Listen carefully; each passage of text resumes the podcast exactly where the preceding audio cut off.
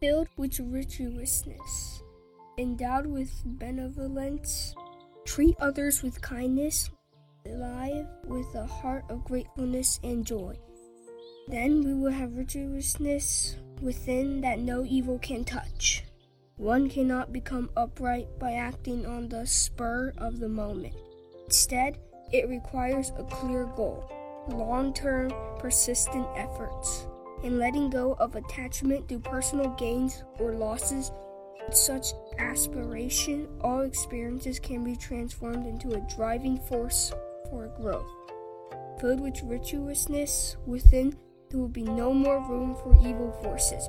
Work hard and don't get our mind caught up in trivial matters, which do not help at all. What we need is to develop a good mindset because our current state of mind is not healthy or strong enough. We need to find our inner spirit, which is right view, noble ideal, and endless hope. Make friends with kind people. Join charity events. Let our heart be filled with the light of right view and leave no space for ill intentions or thinking. Read good books and surround ourselves with positive and virtuous friends.